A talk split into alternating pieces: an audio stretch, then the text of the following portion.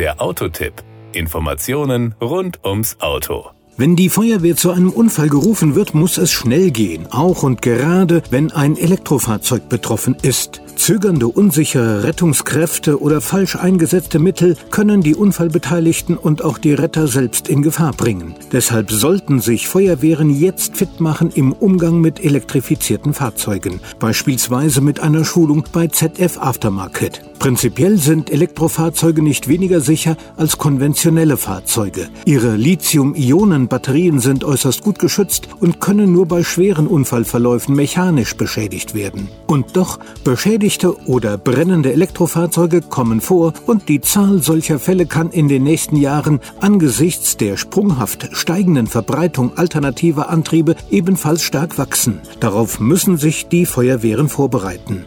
Am Einsatzort können die Rettungskräfte mit verschiedenen Szenarien konfrontiert werden, beispielsweise verunfallte Fahrzeuge, bei denen die automatischen Sicherheitseinrichtungen des Hochvoltsystems beschädigt sind oder ganz versagt haben, Fahrzeuge, bei denen die Hochvoltkomponenten oder das ganze Fahrzeug in Brand geraten sind.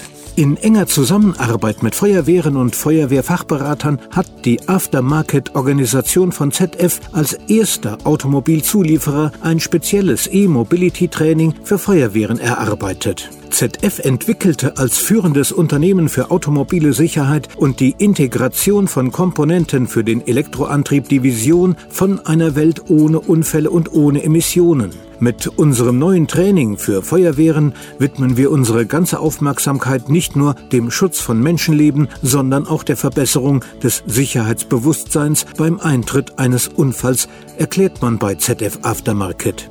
Das Training befähigt Einsatzkräfte, diese Fahrzeuge zu erkennen, die besondere Gefahrenlage einzuschätzen und daraus die richtige Einsatztaktik für die Rettung der Insassen abzuleiten. Wenn die Rettungsdienste beim Eintreffen am Einsatzort sofort wissen, was zu tun ist, beispielsweise zuerst eine Notabschaltung der Hochvoltanlage vornehmen oder ein beschädigtes Hochvoltsystem mit Wasser kühlen, damit es keinen Thermal Runaway erleidet, dann können die Maßnahmen zur Personenrettung schneller anlaufen.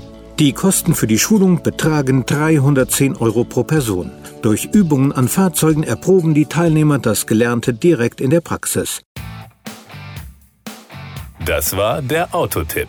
Informationen rund ums Auto.